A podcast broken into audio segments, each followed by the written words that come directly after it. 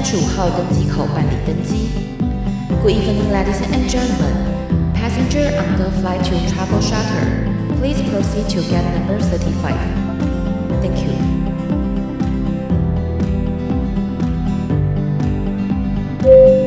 各位贵宾，我们即将起飞，请确实扣好系紧您的安全带。谢谢。Ladies and gentlemen, we are ready for takeoff. Please make sure that your seatbelt is fastened. Thank you.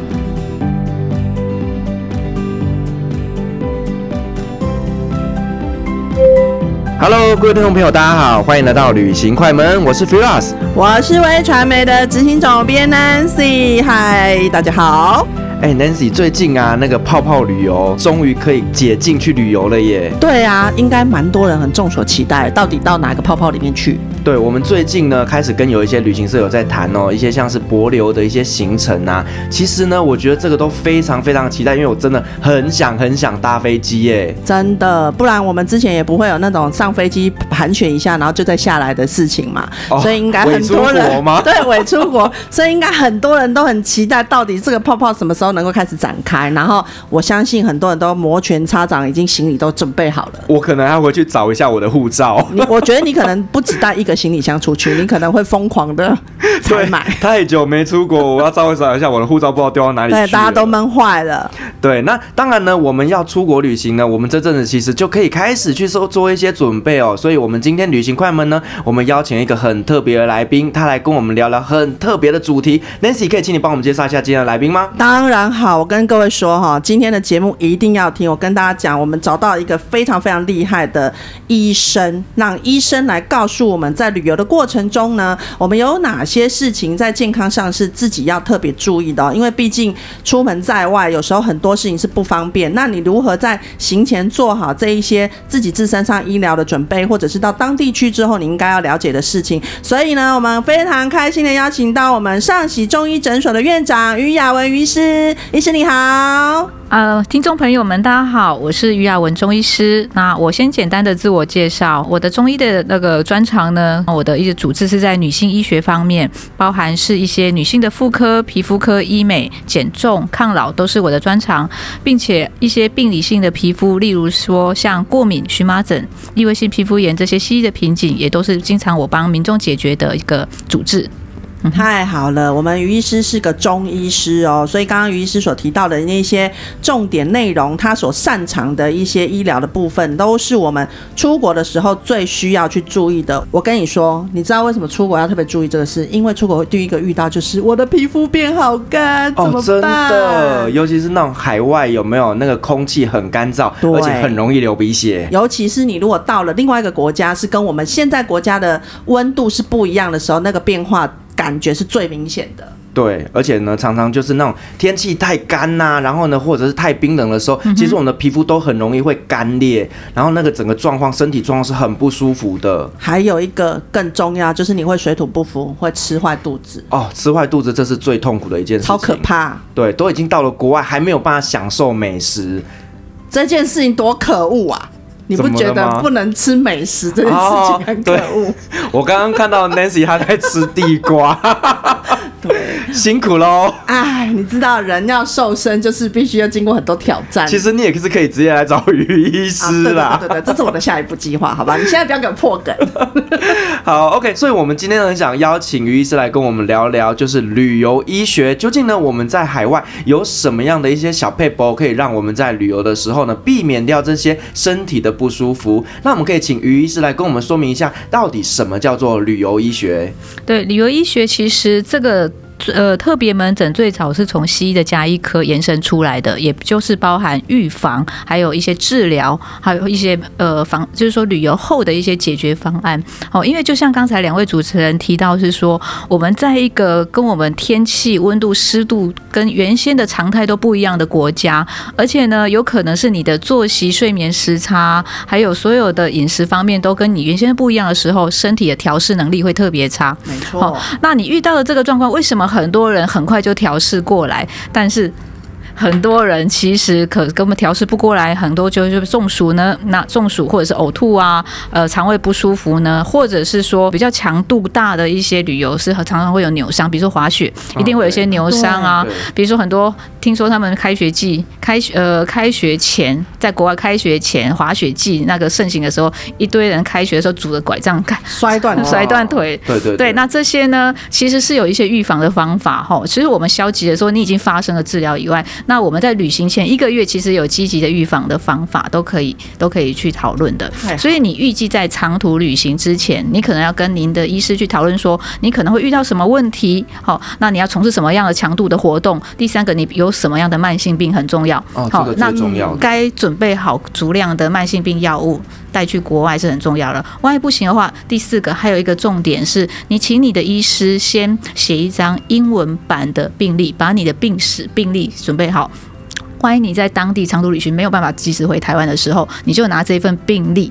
跟当地的医师做沟通，我想多多少还是会有一些帮助。嗯，欸、这好重要哦。对啊，还有一些像是那个过敏的药源，你知道吗？因为像我本身是过敏体质，我的皮夹里面随身携带就是那个过敏药源，小小颗的那颗是吧？呃，没有啦，就是一张纸，然后呢上面就要写说我有哪些药不能吃，哪些东西不能吃。对对对，因为有时候我们去医院的时候，我又不了我不了解那些药物嘛，所以说就直接要给医生看他开的你会过敏的药给你。对，所以这些事情真的是出去旅行之前一定要做好的。我跟你讲，我出去旅。游的时候，我一定会准备胃散、胃药，一定会带着，因为你不知道你是像我自己平常比较会胀气的时候，我就会用自己家的胃散去做。万一我在外面，因为我有一次真的很严重哦，我都没有出国，就是在台湾跟朋友聚餐，然后我就觉得那个东西食物好像我吃到没有血的海鲜食物的时候会过敏，尤其是花枝啊、鱿鱼这种，我不知道那么叫过敏，那我的反应就是会胃胀气，然后我非常不舒服。我那一天晚上整个脸是惨白的，然后后来在外面吐，你知道吗？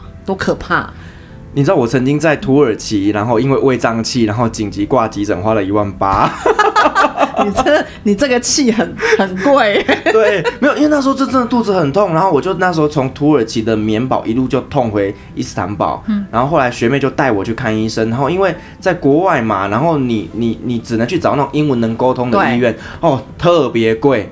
对，那一次下来就是一万八。其实我觉得在海外。看医生都是贵的啊，没有便宜的啊。对，然后后来就检验报告就是胃胀气，这。下次记得带胃散很重要，带胃散很重要。对，好，那我们其实呢，从呃旅行的过程当中，在第一阶段就是在飞机上面，其实呢，有很多人在飞机上面会遇到一些不舒服的状况哦，像是说呃晕机啦，然后或者是在飞机上会有想呕吐的感觉等等的。那这个呃我们在飞机上有什么预防的方法吗？呃，这有两个预防的方法。第一个，如果你的晕眩晕非常严重，建议先事先准备药物，好，不管是西医的晕车药或者是中医，我们也有一些止晕的药物可以先准备。第二个，我最常见的就是旅行前一个礼拜来买皮下针，哦，因为我们通常都是用穴道刺激去解决你眩晕啊，甚至肠胃呕吐的一个症状。但是你不可能随时把我带在身边，像一个小叮当的口袋把我带到身边，帮你在飞机上带着中医师去旅行，对不对？对。但是呢，我们可以用长效型的皮下针埋下去之后，用一个贴布，至少可以撑一周以上。对，我觉得带着中医师去旅行不是不行哎、欸，就是每次于医师要去哪玩，我就跟着他去玩。我有一个 idea，你是不是跟我一样的想法？就是带着我们旅行快门的听众一起去旅游。哇，我好想要进入这个泡泡。哇，那拿一个小叮当口袋把我装进去。我相信于医师也应该非常想要出国旅行的。好，那其实呢，像我们到了海外之后啊，我们第一个会面临到的问题就是时差。嗯，好，因为呢，尤其是呃，可能到欧洲、到美洲这种跟我们时间差非常远的这种国家，哦一下去你可能真的第一晚上你会非常非常的难睡。对，所以说你要去算好当地的白天黑夜，哈，就是尽量符合当地的一个作息时间。我的经验大概三天。好，经验大概三天的时间，慢慢就可以适应当地的一些白天黑夜。然后还有第二个的话，我觉得像药物穴位的话，刺激也可以帮助你的当地睡眠比较好，因为会有时差的人，一定是在呃，比如说在旅行的途中睡不好，熬夜失眠，等到就是说你到隔天的时候，白天发现没有办法顺利的旅行，都是前一天晚上没睡好。哦，这个药物和针灸都可以去解决的。原来有这种东西。说一种叫褪黑激素，是不是？是它这个其实也是一个帮助的方法哈。可是褪黑激素对于老年人，我觉得是比较有用啊。对于一些年轻人，我觉得都是白天刺激过度。你不如第一个，你要先戒掉你的咖啡因。嗯，因为我发现很多人就是旅途中就是一杯可乐啊，或一杯咖啡因的东西，导致他当天的晚上根本没办法睡着，那个时差越来越没有办法调过来。我觉得还有一个原因是他不够累啦。哦，玩的不够累，所以他旅途的体力消耗量还不够，对，不够刺激。那你知道其实我是怎么克服时差这件事情？我不知道。我基本上我上飞机就是开始跟呃空服员要酒，所以呢我在飞行的过程中就是不断的睡觉，我只睡觉而已。然后呢，当你落地的时候刚好就天亮。哦，那你要先算到底多少时差？哦，对，因为我们基本上飞中东、飞欧美，大部分都是台湾晚上出发到当地天亮，所以我一定是让自己在飞机上是深层睡眠的状态。因为因为一般来说，大部分的人都不会。就是像你这么冷静，因为出去玩是兴奋的，他可能有时候在飞机上，他根本也睡不着。哦，也是啦，毕竟我把飞机当高铁在搭。对呀、啊，你跟我们不一样，好不好？我们是飞行的商务人士。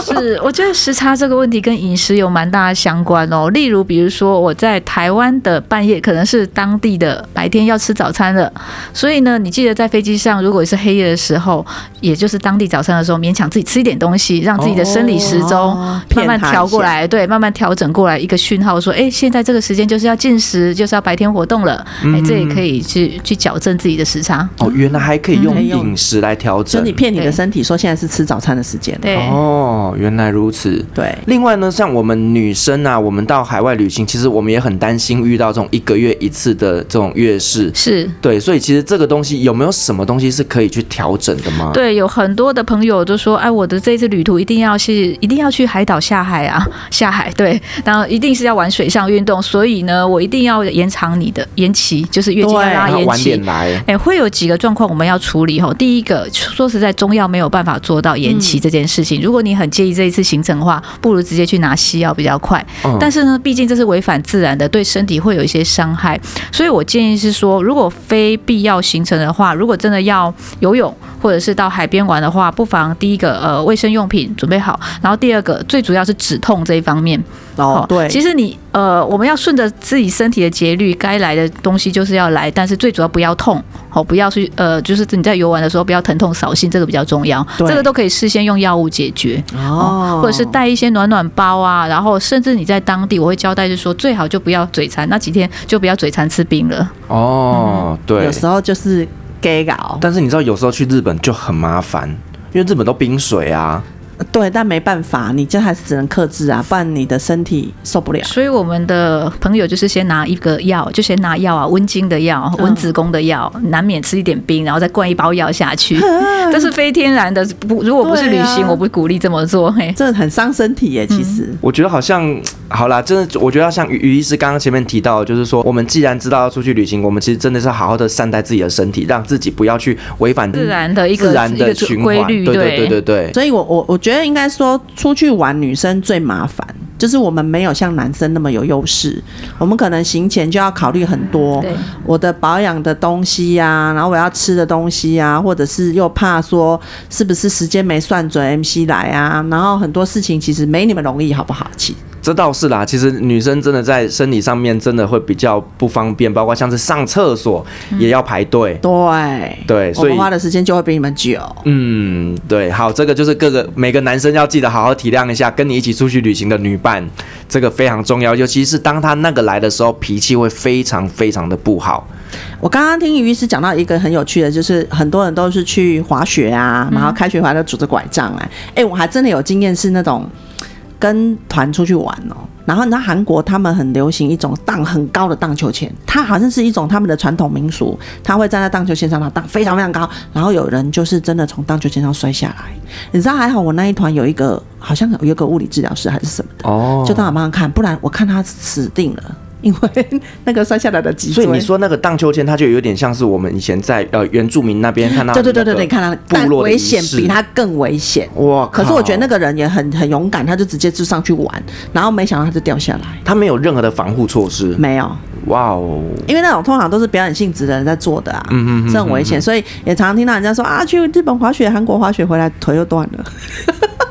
乐极生悲。我是曾经滑雪滑到就是脚底翻船，就扭伤扭伤，然后后面几天的行程就真的完全泡汤了。摔伤、扭到、晒伤，好像也是蛮常见的，尤其是海岛型国家。所以不是只有到海岛，大家知道在雪地也会晒伤，因为雪地的话，它的那个反射反射的紫外线很强。哦，我们有个同行的很好玩，戴着一个墨镜，结果滑雪滑一个 滑一整天下来，一戴下去就是一个墨镜的一个形状，对，天然的那个眼镜。所以我不要大家不要觉得说没有看到太阳下去就一样防晒，不管你到哪个国家，我觉得除了女生除了保湿清洁以外，第一个大重点就是防晒，而且防晒系数一定要在五十，会比较够用，防水，然后防晒系数五十的这个防晒品蛮重要的。嗯、那万一你真的不小心晒伤的话，第一个一定先冰敷，好，不管我们是回饭店啊，你可以就是反呃冰块的取得很方便，先冰敷，然后擦一点修复的东西。像我旅行最常带的就是芦荟膏，好、嗯，芦荟芦荟胶、芦荟膏，我就放在饭店的冰箱里，好，万一晒伤或者是有轻微的擦伤的话，就敷敷一层厚厚的上去，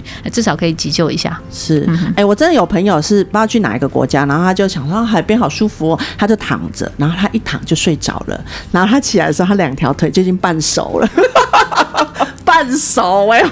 等下他睡觉过程中不会觉得很烫吗？他没有感觉，因为泡在海水里呀、啊。是啉酒嘴吗？然后我们回来，我们就一直笑他，他还真的去看那个烫伤的那个门诊，嗯，然后花了蛮长时间，应该是脱皮了，二度了。对，他说已经半熟了。我我基本上我每次只要去中东，我像是去埃及啦，或者是去约旦，我每次去一定都晒伤。那你热啊，因为它的它太阳很晒，然后呢，它也没有什么遮蔽物，对，所以说你出去玩，你又不可能说什么撑着撑着一只伞，有没有？你知道男生撑伞可以看吗？对不对？所以其实你可以，你不要这样子以为你不行。所以我其实我没有，我跟你讲，我怕我撑伞会吸引到一些奇怪的族群，这样可以吗？可以可以，可以，你不是我出去了，我要进来了吗？好，那我们刚刚提到晒这件事情，其实我们在海外也很怕遇到中暑这件事情。那如果说像我们今天出去玩的时候，我们团员有遇到了中暑的状况的话，那我们要怎么去处理？呃，中暑我们最常用的就是刮痧哈，像我自己会随身带刮痧板。那如果一般民众的话，很简单，十块钱的硬币铜板就可以拿来刮痧了哈。其实一般的，比如说我们上一点油膏，万金油的油膏在你的后颈部哦。我们刮痧最常用的是我们后颈部两条从。耳朵下面往下刮，刮出一些比较红沙、红紫色的沙状，至少可以缓解一些症状。是哦，第二个就多喝一些开水这样子。然后第三个的话，其实我这样处理下来，有几个是直接就呕吐。腹泻，可是那吐完一次拉完一次就好了，他就身体的自然排出反应，不用太急，不用太紧张，除非你是连续性的呕吐、腹泻、脱水才需要紧急就医，否则那个一次排出完现象就就像喝酒喝酒醉吐完就好了，对，吐完就好了。哦、那我们可以帮他催吐吗？你说你是说揍他两拳 吗？揍两拳不行啊，他那个症状没缓解，他没用，好不好？你不要乱教。我我觉得如果说遇到一些紧急状况，也许做这个有效，赶快揍他两拳，让他吐一下。你只是想报仇。吧，你看他到底有多大冤仇？有仇报仇，没仇报。然后你一天到晚问他说：“你中暑了没？”我帮你，我 是为了报仇吧？你对。那如果说像我们在海外的时候啊，有时候我们在吃东西遇到水土不服，然后呢吃坏肚子了，然后我们就会一直腹泻。那遇到这种状况的时候，我们该怎么去处理呢？呃，这个我记得我们在那个河内旅游和那个越南旅游，其实好像蛮常见的。泰国好像也会。对，那其实呃很简单，我们身体真的只有有自然的排出反应。你如果吐完拉完。一两次没事就算了，只要接下来旅行可能会比较遗憾，只要吃清淡一点。哦、对，然后第二个，像我出门一定会带肠胃药，嗯，对，就是有发生有发生水土不服的状况，立刻吃药，吼，立刻解毒啊，然后把它排出来就就 OK 了。对，那其实我觉得，呃，去到的国家蛮重要，你可能要打听当地的水能不能生喝啊，或者是说，呃，我们尽量就是说，呃，让导游带去比较安全的一个。餐厅，因为我发现很多人是路边随便吃，路边随便吃是那些食物中毒，而不是他安排好的行程的一个、哦、一个地方。这个在自由行上可能比较容易发现。对，因为一般旅行社安排，他一定都是有挑选过的配合的餐厅。对，但是有时候像我们自助旅行的时候，我们哪知道这么多啊？就路边看到什么好吃就吃啊。没有啊，所以你的身体反应就是告诉你这个东西可以或不可以。它的其只能以身试法。对，那就是好，就是像于是说的，吃到了，那就是把它排泄掉，排泄掉。哎，你不是常常会有这种事？我还好，其实我其实铁胃，真的哦。对，你这么好养啊？我我只有去印度不敢乱吃哦。对，但是我像基本上去泰国，我也是路边摊，然后越南我也都是直接路边摊就吃。对对对。但是拉萨加拉萨多，拉萨加拉萨多，对，但是真的印度我就不建议了。对，印度我连吃麦当劳都会拉肚子。真假的麦当劳都不行啊，你也太严重了。呃，他那边真的是卫生条件相对比较不好啦。OK，对啊，或者是简单的穴位按摩去解决你的不舒服。一般还没有到上吐下泻之前，都只是胃胀胀气、胃肠痛，简单的穴位按摩都可以解决这个不舒服。嗯，欸、太好了，我觉得我们出去玩都要有一点点的。小知识，因为有时候你可能帮助一下你的团员，或者是你身边的另外一半。会啊，像有些，比如说像我的一些患者朋友们，他们预计要旅行，以前疫还没有疫情的时候，他们都一定会暑假寒假规划那种两个礼拜大旅行，来行前一周都会来我的门诊。呃，找我做什么呢？用贴纸贴在他们身上，我告诉他们大概哪里不舒服的时候，大概就是刺激这些穴位，哦标记在他们身上。大概常见的头晕或肚子痛或生理痛这三大三大不舒服，我就先标记他们的穴位。然后他们如果真的在当地不方便立刻医疗的话，至少先缓解表面症状。哎，这好重要哦。因为有时候我们都乱。我觉得我有需要来一下。你要知道哪，你哎，把你所有的穴位都贴出来。你知道为什么吗？因为像呃，我们有时候带团出去玩的时候，你遇到团员不舒服，你真的必须要马上处理。哎，对。那我们之前就有曾经遇过有一个同事，他们就是在国外的时候，他的团员刚好就昏倒了。是。那他当下了，我就看他就有拿出一些精油的东西，然后呢，再加上一些按摩穴道等等，就很快速的就让他恢复清醒。哎，不过这个我要问一下于医师，像有时候我们这种不得已，他这样有算是有医疗行为吗？如果是没有侵入式的都还好，穴位按摩它就等同像我们美容院按摩是一样。哦、那精油也是一个美容用品，是对，确实精油它有一些一些疗效，在国外证实，这个我也会我也会把它当成药开给我们的团员用这样子。对啊，因为我们担心说，就是我们如果因为毕竟是节目嘛，让消费者知道，我们如果乱做这些事情，有时候可能会牵扯到医疗行为，所以可能这部分特别请于医师再说明。嗯，好，那于医师，你之前还有遇过一些呃比较印象深刻或比较常见的哪些旅游会遇到的一些疾病状况呢？呃，有些我看到就是过敏这个方面蛮蛮多的哈，因为他们都知道事先自己会晕车啊，或者是肠胃药，这个大家都会知道带，都会先。可是比较麻烦的是说，他不知道对什么过敏，或者是他知道，比如说他对虾子过敏，对海鲜过敏，可是他在国外吃的时候，他可能避开那个虾肉，比如说。虾肉炖什么炖饭？或者是虾肉炖什么菜，他是我只吃菜，我不要吃虾肉，结果还是过敏。但营养在里面啊，对他还是过敏，一过敏起来，我觉得好可怜，就是整个眼皮都肿了。眼皮肿还好，我最怕碰到那种是气管水肿，啊、那个会有对，如果有这样的病史，我都会交代他们把喷剂一定要带出门哈，那个是急救用的啊。如果只是一般的皮肤水肿，那个我觉得抗组织胺啊，或者是我们中药的消炎药，我觉得半天到一天至少可以缓解一下。好，所以你平常如果对什么过敏的话，请写饮食日志。饮食日志，然后跟医师讨论一下，蛮重要的。然后呢，在饮食的过程中，可能要交代旅游说，哎，这个这个餐点我可能不能碰，要避开。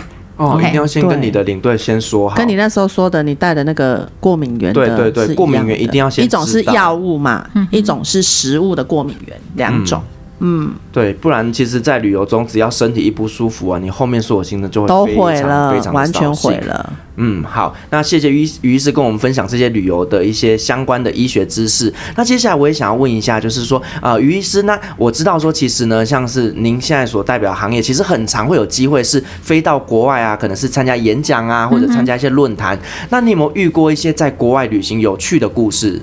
呃，应该说还好，我不会有太多惊吓的故事啊，因为我也不喜欢我旅游太多的惊吓。我觉得是当地的风景啊，在台湾体验不到，我印象会比较深刻哦。比如说在前两年的时候，我们呃整个有巴西针灸医学会。所以我到巴西，到巴西，对，到巴西南美洲这么，我坐了三十多个小时的飞机，哇哇，而且一再转机。然后我们那时候觉得说，我们都已经远到巴西了，一定要安排一个行程到亚马逊。是，天啊，亚马逊，亚马逊就又坐了四个小时的飞机跑到，对，坐了四个小时的飞机又飞深入到亚马逊。然后我觉得那个其实那个国家在我们是就看来是蛮辛苦的哈，因为虽然它的物产非常丰富，整个国家呈现是一个很慵懒的状况，跟台湾奋斗的一个。民族性不一样，但是因为当地真的太热了，终年湿热，哦，它就在赤道附近而已，大概终年在三十度以上，哦，又是那个雨林气候，所以很多中暑啊、肠胃不舒服就是在那个旅途发生的。对，那我们蛮幸运，那一群大家都蛮健康的嘛，因为那一群都是中医师，那一群刚好我去医，对，去 就互相揪。他们都回到饭店之后开始急救，有没有？对，所以啊，其实我们那一次的行程安排的真的是要身体蛮强的哦，因为第一个我们到伊瓜苏大瀑布，好坐船下去，然后呃整整个在瀑布下淋雨。哦，你会发现整个在那个坐船下去，那个那个雨几乎是那个大消了，整个整个从天上下来。伊瓜苏大瀑布，伊瓜苏大瀑布，它其实是世界三大瀑布，哎，这很壮观呢，真的超级壮观。从中间穿过去，呃，没有到最大瀑布，中间翻过去整个帆船是不可能的。我们可能是就是他们安排的是从周边小瀑布让你去远远看到那个大瀑布，但是你穿越那个小瀑布，哦，那个是非常的壮观，因为它随手随身大概是随整个行程都可以看到彩虹的。哦，整个行程，因为它那个水汽太丰富了，对对，真的会觉得说人先人间仙境，到处都有彩虹的围绕。然后呢，因为你看你淋了瀑布，然后风又很大。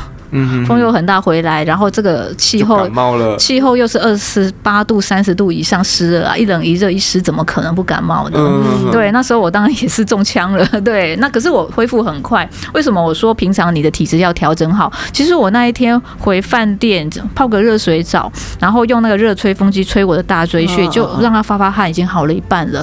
哦，因为我这样一冷一热，这头很痛啊，就 整个感冒已经开始在狂流鼻涕了。那那所以，我常常教大家。在我如果说在节目上有画面，我都教大家的后颈部有一个最凸的地方，那是大椎穴，就是我们的第一颈椎和第七颈椎和第一胸椎那个地方大椎穴。我们可以回饭店的时候用热吹风机吹那个地方，吹有一点微红，那个就是我们呃可以去掉一些风邪。好，还有第二个，你可以运用饭店的呃泡澡的浴缸，大量的泡澡，让自己身体发发汗。好，那个至少身体的酸痛、感冒会好很多，对啊。然后我其实，在那个亚马逊，我印象最深的是那个，呃，日出的时候漫步在那个雨林。好，日它的进去漫漫步，呃，当然不会太深入，因为太深入导游也不敢带我们进去，因为有食人族。对啊，你说的鳄鱼是我们夜晚去夜游那个去泛去泛舟夜游那个亚马逊河的时候，然后当地的一个土著吧，帮我们去抓鳄鱼给我们玩，是抓的是小鳄鱼，不是抓大鳄鱼哦，吓死人了，是 baby 的鳄鱼，很可爱，它就像一个大蜥蜴一样，抓起来每个人都跟它拍照这样子。那、嗯啊、你们有实际去摸它？有实际去摸它，因为它抓来给我们每个人把玩，把玩一下下，当然要放回去，不然鳄鱼妈妈会来寻仇。是对，哎呦，然后还有我们去钓食人鱼，对，钓食人鱼。然后食人鱼的话，当然也是。钓到是 baby 的食人鱼，因为他发给我们每个人一个钓竿，然后一个牛肉饵嘛，钓起来是我们能够承担的这个重量。你会发现食人鱼原来它的嘴巴就像就像野兽的牙齿一样，对，利齿尖锐的利齿，原来它就叫食人鱼，还蛮有趣的这样子。所以它只是因为外形长那样，感觉会吃人，事但是事实上会大条大条的会吃人，大条食人鱼是整个一个一个动物都可以被它吃掉的。所以我们当然旅行安全为上，它带我们都是体验一下。Baby 的食人鱼和 baby 的，所以他给那个钓竿就是细细长长的，只钓得起小只的。那大假的灯体啊，大假的是你都洗那个钓饵，我 我就把钩子勾在你的身上。对。哎、欸，这个真的很特别呢，真的这个是很特别，这个应该一辈子体验一次，应该就够了。而且我记得晚上在那个星空，就是说我们在夜游亚马逊，就是泛舟嘛，你去看那个星空，银河就在上面，非常漂亮，也没有什么光害哈。对，完全没有光害，因为它是原始的地方，它就是热带雨林啊。是，所以它当地的居民生活真的是天生天养。我他们他有示范给我们看，就是钻木取火，或者甚至爬树，爬到树上去摘果子。哦，虽然他们是做有点像作秀，但是我看到原始原始当地人是怎么生活的，真的是天生天养。我觉得大自然带给他们的富一些富有的物资就已经够了。嘿，就是所有的资源全部都是就地取材来满足他们的日常生活所需，这才是一种生活体验呢。对，对啊，因为它不是营造出来的。那边蚊子会不会很多啊？蚊子非常多，可是因为给我们观光客住的旅馆其实很现代化的，你很难想象那个地方居然还可以上 WiFi。哎。还可以上网，所以那只是给我们体验用的。当然我知道有些行程它是一个比较冒险的行程，好，不过因为我们团员年龄都大了，可能没有办法规划那个行程。确实有一些比较更冒险行程，他带你更深入雨林进去，对，那要一两两整天的时间了。哇塞，你感觉很刺激耶！那个感觉回来之后都要得登革热了。哦，所以您讲到一个重点，我们在旅行前一周我们要拿那个黄皮书打那个疫苗的。哦，对，因为那个因为当地会有一些黑那个那个。黄斑纹，不止黄斑黑，会有一些黄斑纹，有个黄热病的一个可能性。嗯、所以我们在旅游前一个礼拜都要黄皮书打疫苗，它才让让我们入境的。也怕你们在那边就是被被咬到这样。是啊，是啊。哦，哎、欸，其实我跟你讲，蚊子咬过敏起来也是很可怕。哦，那个真的，它那个有登革热的危险。对，一一般如果是说登革热，当然就是登革热一种，有一种是有人天生的体质，就是被蚊子咬会过敏，肿很大一包。我真的有看过有些小朋友他们被咬的时候，哇，那个真的是，它就只是一般蚊子，你就看到整只手臂都肿起来，对，超可怜。那时候看到都觉得那种妈都很揪心，真的妈妈都快哭了。嗯，好，那于是你除了去巴西以外，还有去过哪些有趣的国家呢？哦，像例如你讲的日本滑雪啊，那个我就大概前几年，那时候大概已经十年前，我记得是十年前的往事。因为现在滑雪团很普遍嘛，对。那时候十年前其实刚出来的时候，我跟几个同学就过去报名了，因为很好奇，我们从台湾生长土生土长，没有看过雪嘛，嗯，嗯，对啊，我想说，哎，大家一个礼拜的时间待在雪地是什么感觉？其实是蛮累的行程，因为我们那个滑雪团其实一天从早上九点到下午五点，就像上班时间都是在。雪地跟教练学滑雪的，那它真的超级累的，很累的。那我们从基础的 ski 开始学，嗯、哦，那其实很考验一个人的核心肌群还有平衡力。对，因为那两只你如果不平，那你就是摔倒了。所以一直摔着摔。然后其实我那时候学到说，哎、欸，不要逞强，你只要快要摔倒的时候，就让自己摔到雪地上，就不会骨折了。对，因为很多人是一直逞强，往后坐，对不对？往后坐或往侧面倒，侧倒，对，就比较不会危险。然后其实我们最期待的是每天饭店的吃到饱的 buffet 的晚餐，因为、啊、呃滑雪下来一整。天体力耗非常多，可是饭店真的都非常好哦。比如说是那个露露天的温泉，温泉好对，因为你有你滑雪下来一整天会非常的酸痛又很冷，露天的那个温泉，然后吃到那个 buffet 吃到饱的，对，这是我一生大概一辈子食量最大的时候，就在就是那个时候。那也应该白天体力真的耗费太大了啦，晚上吃一下应该不为过。对，那个吃的应该也不会胖吧？就补充你早上消耗的。对啊，对啊，对啊，是。也不用像你现在在那边吃地瓜，你不要再说我吃地瓜了。我告诉你，你也快要准备可以吃地瓜了。我跟你说，好，我们不要互相攻击，一起来找于医师。好，那那一次的呃日本旅行之外，你还有去过哪些有趣的故事呢？嗯。我大概七八年前我去坐游轮，这也是我第一次坐游轮。好，也是呃，我们那一次行程是到阿拉斯加看冰河啊，阿拉斯加对，然后去看一些呃，最近不是很流行一个话题叫鲑鱼嘛？哦，对，哎，鲑鱼哥哥，对，然后我们去看那个世界很大的那个鲑鱼工厂，哈，阿拉斯加的鲑鱼非常有名，就看那个没有完全没有污染的河河里那个鲑鱼啊，还有鲑鱼工厂，还有鲑鱼加工的一些产业。呃，其实也是，我觉得坐游轮最舒服的是，我觉得是。真的适合男女老少全家人哦，甚至我们看到一些爷爷是坐着轮椅上去的哦，所以我觉得说，呃，甚至比较老人家行动不方便，不要放弃旅游的乐趣。好，那。其实那个游轮设备都非常好，轮椅可以带到你任何的地方。然后，那我们坐游轮最大享受就是每天睡到饱，不用拉车，不用赶行程，然后也不用每天收行李。对，因为我们只要 check in 进去同一个房间，我们把衣服行李摆好，就在那边过了七天到十天了。就算靠岸，你也不用拉行李下来，对，是的，下去走就好。真的很软烂的生活。你想去吗？很想去。是啊，因为我觉得其实旅行就是要休息，但是我常常看到我的病人朋友为什么旅行回来比一般上班更累啊？他是去行军的，他是行军或被操，或者是说出去的话，难免大家就会吵架或怎么样，好像一身身心疲倦回来。可是我觉得游轮是一个很好身心放松的时候，因为你的生理时钟、你的时间，你就自己安排，睡到自然醒，然后有二十四小时的餐饮，还有二十四小时的活动都在上面，然后对啊。我感觉我去我会胖个五公斤回来。你你应该不止，应的以你吸收的能力来说，应该不止。那我可能要去找一个有健身房。没没没，你就。带着雅维医师一起去好不好？有啊，游轮上面就有健身房，然后我看到很多人一大早起来就在那个甲板上慢跑啊，上面甚至还有篮球场、游泳池啊，哇，它就是一个移动的城堡这样子。对对，然后还有赌场啊，不是？对啊，是有赌场，没错。所以为什么我说男女老少全家大小？我看到爸爸妈妈他们带着小孩去，他们有小孩游乐区或老人家有老人家的地方，根本就不用操当你操心那个行程。我觉得带游轮的导游其实是最轻松的耶。对，放下去。大家自由活动，时间到再集合就好。对，而且那一次我们去的是呃全英文，上面的上面的服务人员都是外国人嘛，然后一个礼拜下来，我觉得英文进步不少哎、欸。因为你要什么服务，你只能跟他英文听说这样子。没错。而且刚刚呢，于医师有提到，就是领队应该很喜欢带这种游轮团，没错。因为呢，会去参加游轮的，通常都是比较有钱的，所以小费也给的比较多。真的，尤其他从那个赌场出来之后，那个小费哇，对，就给大家就发发红包这样，啊对啊。对啊，哎，好希望赶快能够参加这样的游轮，赶快多一点泡泡吧。嗯，对对对。哎，那你们都特地去了阿拉斯加，嗯，那所以说你们有没有去一些特别的景点看一下？有，像我们那次景点最特别就是哈勃大冰河哦。靠岸的时候，我们去看到那个哈勃大冰河。其实呢，因为会蛮鼓励大家去看看，是因为现在全球暖化，那个冰河的面积越来越小。好，我们那一次去看，就常常看到说那个冰河整个大崩落，哇，那个很壮观哦。就是那个冰河冰山啊，会有一些冰河大崩落在海上，激起一个大浪花。我们在游轮上看的就觉得好刺激，而且那个天气非常冷哦，大概零下几度。你会发现在那个甲板上看冰河，呃，很多人就是带着红酒，非常浪漫，带着红酒跟着另一半去看那个冰河。它会不会崩落打到我们呢？哦，不要，是我们远远看一个很大的距离，只是看到那个那个景象，我觉得非常的壮观。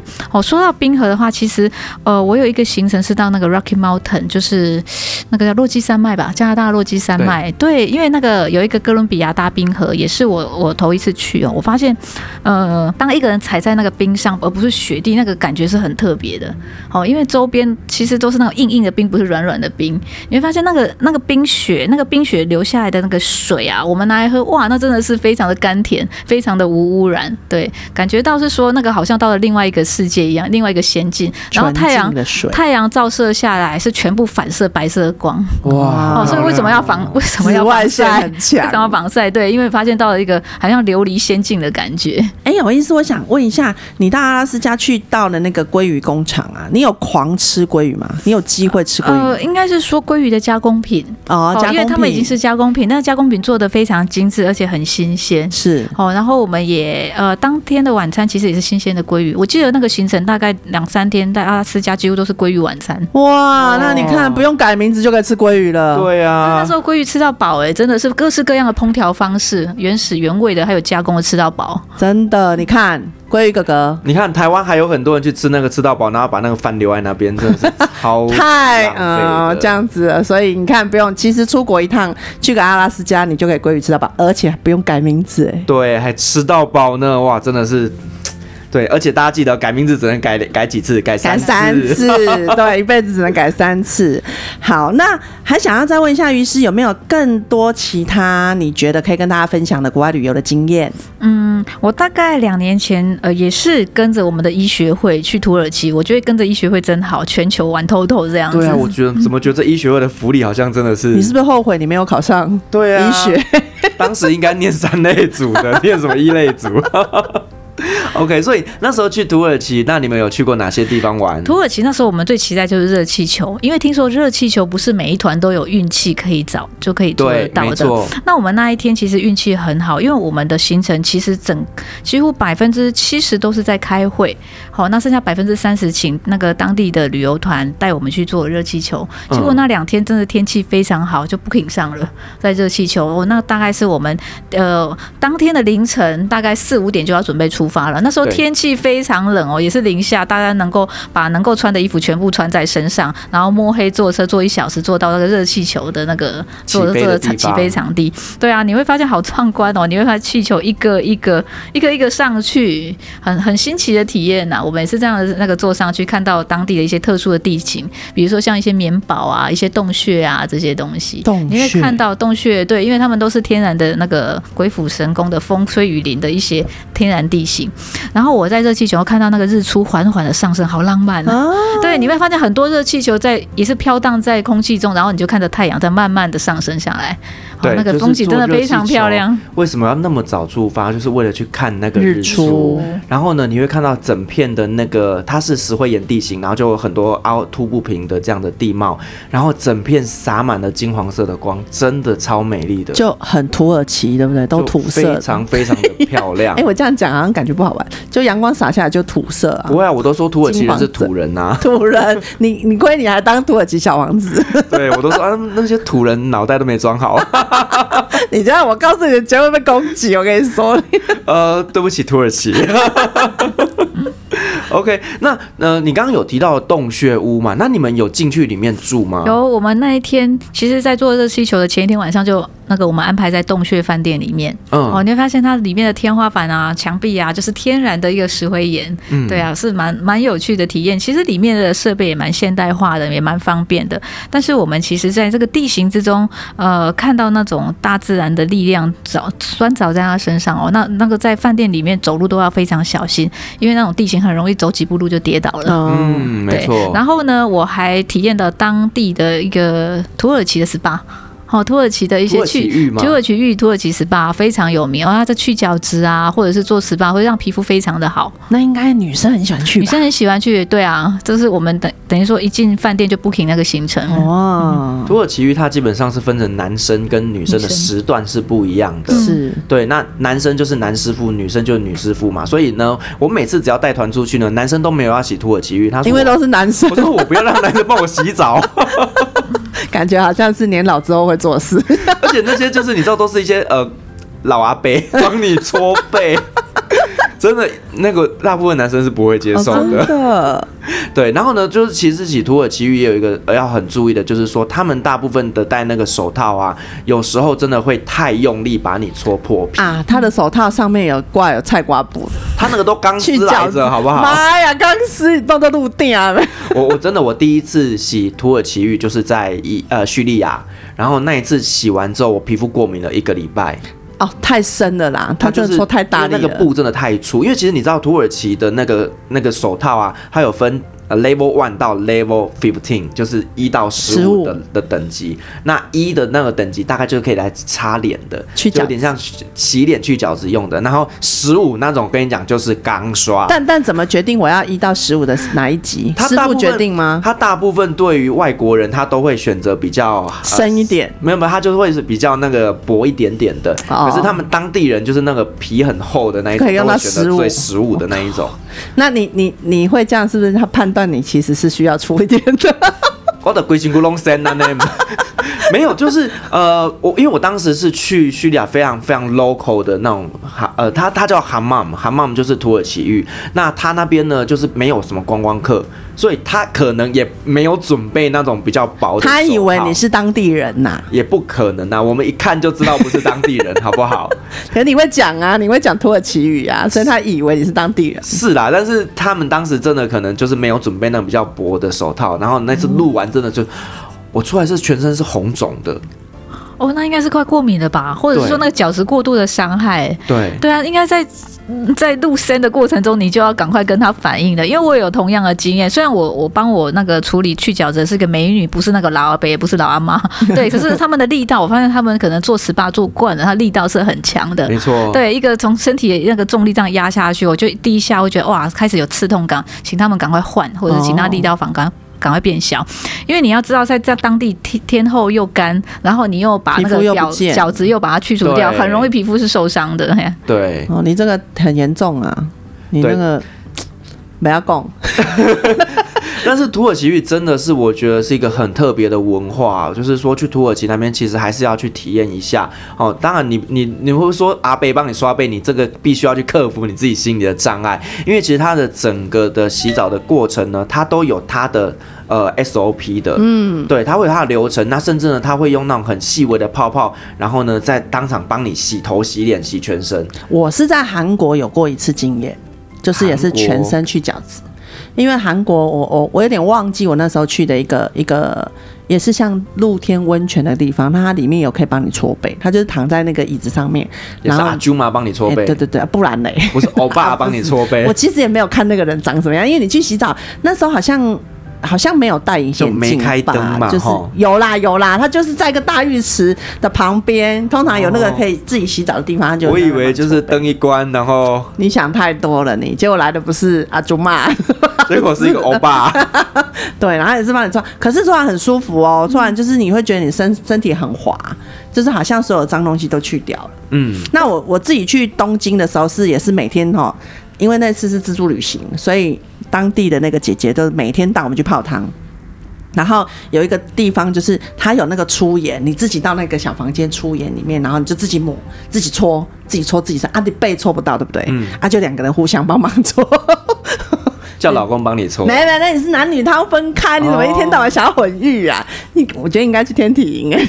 我我我以为你们就是自己的 hotel 里面。没没没没，他就是在外面的那个温泉。哦，对。Okay 好，那于是你刚刚讲到土耳其啊，那除了土耳其，就是这个做热气球的卡帕多奇亚以外，还有什么是让你觉得印象很深刻的？我觉得当地的艺术啊，工艺品都蛮精巧的。哦，因为其实我发现手工，他们的手工真的非常厉害。对，包括我也带了几个工艺品，像我们在诊所用到一个弯盆，不是丑丑的医院的弯盆，而是很精巧的像银器的一个工艺品。嗯，对，我觉得他们用的其实是蛮奢华的。对，但是我觉得发现，哎，他们价位真的是蛮平价的，所以我们当当时的团员真的都扛了好几套出来，还有像地毯，他们的地毯是非土耳其的地毯非常有名，哦，是有好几种织法的那一种，甚至那个地毯都可以当成裱框成一幅画。嗯，对呀、啊，我觉得那个是等于说他们的艺术品在各地比较比较少看得到啦。对，手工艺方面，其实土耳其呢，他们在于手工艺这一块真的非常非常厉害，因为他们有非常悠久的历史文化传统，所以呢，他们很多的传统妇女啊，在做这种织布的部分，还有做这种绘 绘画，或者是像这种陶器等等的部分，他们真的有非常非常高的这个技术，而且他们的颜色很缤纷。对，我们当当地就有看到一个一个算是老阿妈，她就是展现她的手艺，一幅大概一线一一线一针把一幅画给织。出来，对，然后很好笑。当地的一个 sales 问我说：“你们要到，你们要哪一张地毯？你们要到哪一张哪一幅图？”然后我们团员就说：“我想把阿妈带回家。”阿妈国宝不输出，我觉得那个阿妈已经是国宝了。其实土耳其很有趣的，就是呢，有时候你去一些餐厅里面吃饭哦，然后你就会看到门口有一个阿妈坐在那边很慈祥哦，然后他有一个呃圆圆的大铁锅是。凸起来的那一种，然后那个阿妈就在那边烤饼，他就那么揉一团，然后就烤，然后阿妈就在那边，她我觉得她有点像是被当做招牌在，对，在嗯，就跟阿婆铁蛋一样，哦对，跟阿妈茶叶蛋一样，而且你知道吗？就是几乎每家店都有这样子的，一个阿妈，对，所以很多人对于土耳其阿嬷的印象就是阿嬷就是在那烤饼。对，而且就是一定是坐在最门口那个招牌那边。对，对啊，真是怎么可以把阿嬷？阿嬷养成很难，你知道，至少要六六七十年才能养成呢。哦，也是啦，可能可是你知道，土耳其人就崩坏的比较快啊，比较早，四十年就可以养成是吧？可能四五十岁就是看起来像阿嬷。好，对不起，土耳其，你死定了你！你这一集要得罪多少土耳其人？你说？呃，没有关系。其实我很多听众在土耳其，他们可能听了觉得，嗯，讲的真好。好啦，对不起，帮我剪掉。好，那呃，于是你在土耳其那边，你在他们的饮食的部分啊，你有没有一些让你很印象深刻的？那个酸奶吧，我印象中那个酸奶啊，或者是一些羊肉啊，或肉品的一些烤烤肉的一些处理。哦，这个其实跟我去巴西的。巴西的感觉不一样，因为我记得我去巴西几乎都是三餐四餐全部都在吃肉，哦、对，但我吃到我觉得火气很大，因为它当地又热，那个又用烤的。可是我觉得土耳其不会呢，土耳其他们的烹调非常的多元化，有用蒸，你刚才讲那个锅，有些是土耳其锅，它是运用那个热蒸汽蒸出来的，对、嗯，哦，那或者是像豆制品啊那些他们的，或者是面面，你讲的是擀面的那个面制品，对对对，所以饮食相对上比较丰富，这样子、嗯、感觉比较健康一点啊。嗯，刚刚于医师他有讲到了，就是。是 Ayran 这个土耳其的酸奶哦，对，其实你知道酸奶还有分等级的哦，在土耳其最好喝的酸奶叫 Açık Ayran。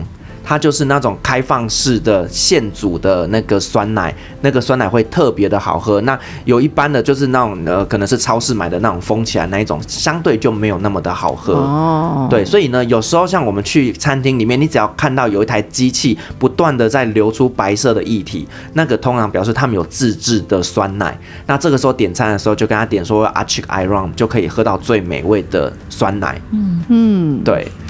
土耳其，我印象还有很深的就是冰淇淋，土耳其冰淇淋。好，你会看到那个小贩很好玩，都是跟你好像在变魔术一样，对，调戏你，男女都会哦。那可是它冰淇淋口感我很喜欢，就是很 Q。对它，我就在台湾吃不到，因为在台湾吃的都是比较清爽的嘛。台湾现在有了，哦，台湾现在有不晓得那么是不是有在像我在土耳其吃到这么到地？有，因为对，因为它像马吉这样子可以看稀的。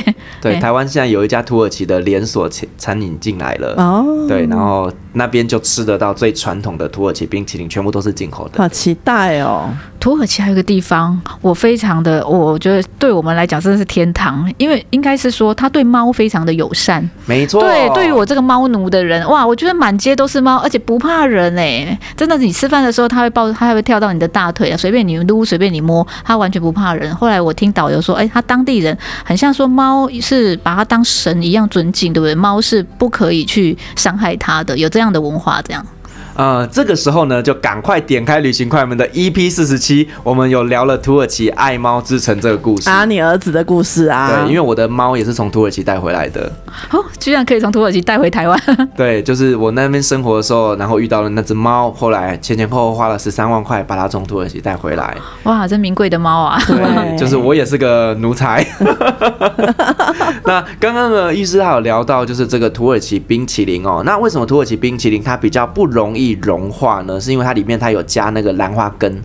对，兰花根它本身呢，在土耳其就是一个呃温暖的东西哦，像是他们冬天，他们就会喝着兰根蓝晶热饮，那就有点像是我们台湾要喝姜茶，有没有？他们土耳其当地喝的这个东西，有点像牛奶，那喝下去之后，你整个身体就会暖起来。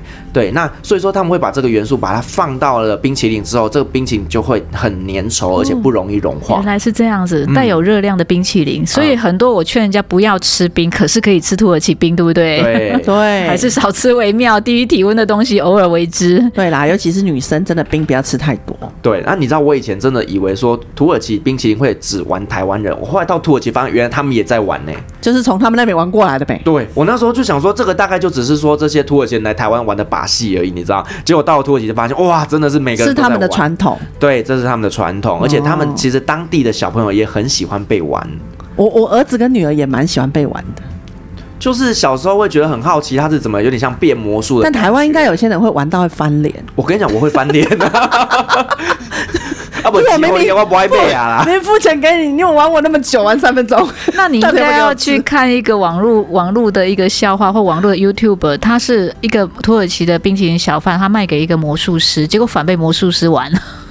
哎，骗我！好，我们待会来找一下。一下好，那我们谢谢于医师跟我们分享这么多有趣的他在国外的旅游故事哦。那如果说我们想要更了解一些关于旅游相关的医学资讯呢，那我们要到哪边来看找到这样的一个讯息呢？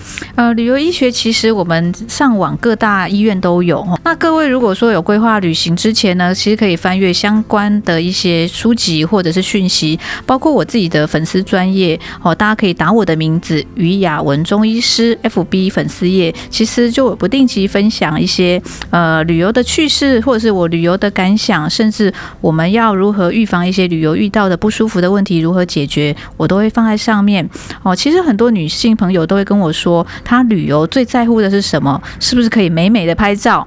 好，那旅游完是不是可以把一些身上的赘肉给无负担的丢掉？那这些都是我的专长哦。比如说像有些呃，我遇到有些是要在国外拍一些婚纱照片的。